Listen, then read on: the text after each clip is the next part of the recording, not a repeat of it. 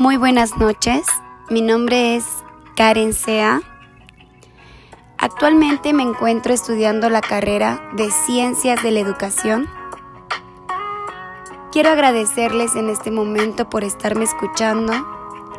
Hoy les voy a compartir un poquito de cómo es que decidí estudiar esta carrera, un poquito de mi vida y cómo es que estoy en este momento. Fíjense que cuando yo tenía 11 años, era muy pequeña, eh, yo perdí a mi mamá. Y un abandono de esa magnitud a una edad tan pequeña, pues la verdad es que cuesta mucho crecer. Y si no se cuenta con un, un correcto guía, con alguien que con un adulto que te dé buenos consejos y te ayude a crecer, pues sí, sí es difícil.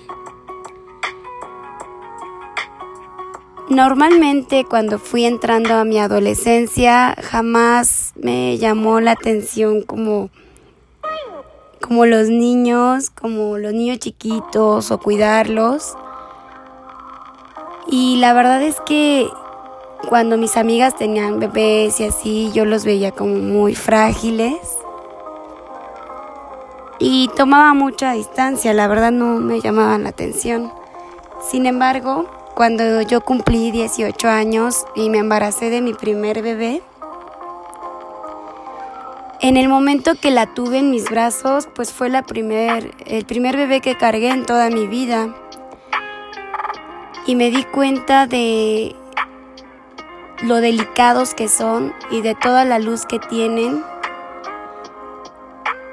y la responsabilidad que estaba adquiriendo y no solo en ese momento como ser humano con mi hija, sino la responsabilidad que la sociedad tiene para con todos los niños que son tan frágiles, son tan limpios, son tan espontáneos, tan puros. Y son estos pequeños individuos que realmente van a ser una sociedad futura, nuestros futuros adultos. Y me quise involucrar más en esta labor, en esta labor formativa. Actualmente tengo dos hijas. Hace unos años, aproximadamente seis años, quise estudiar pedagogía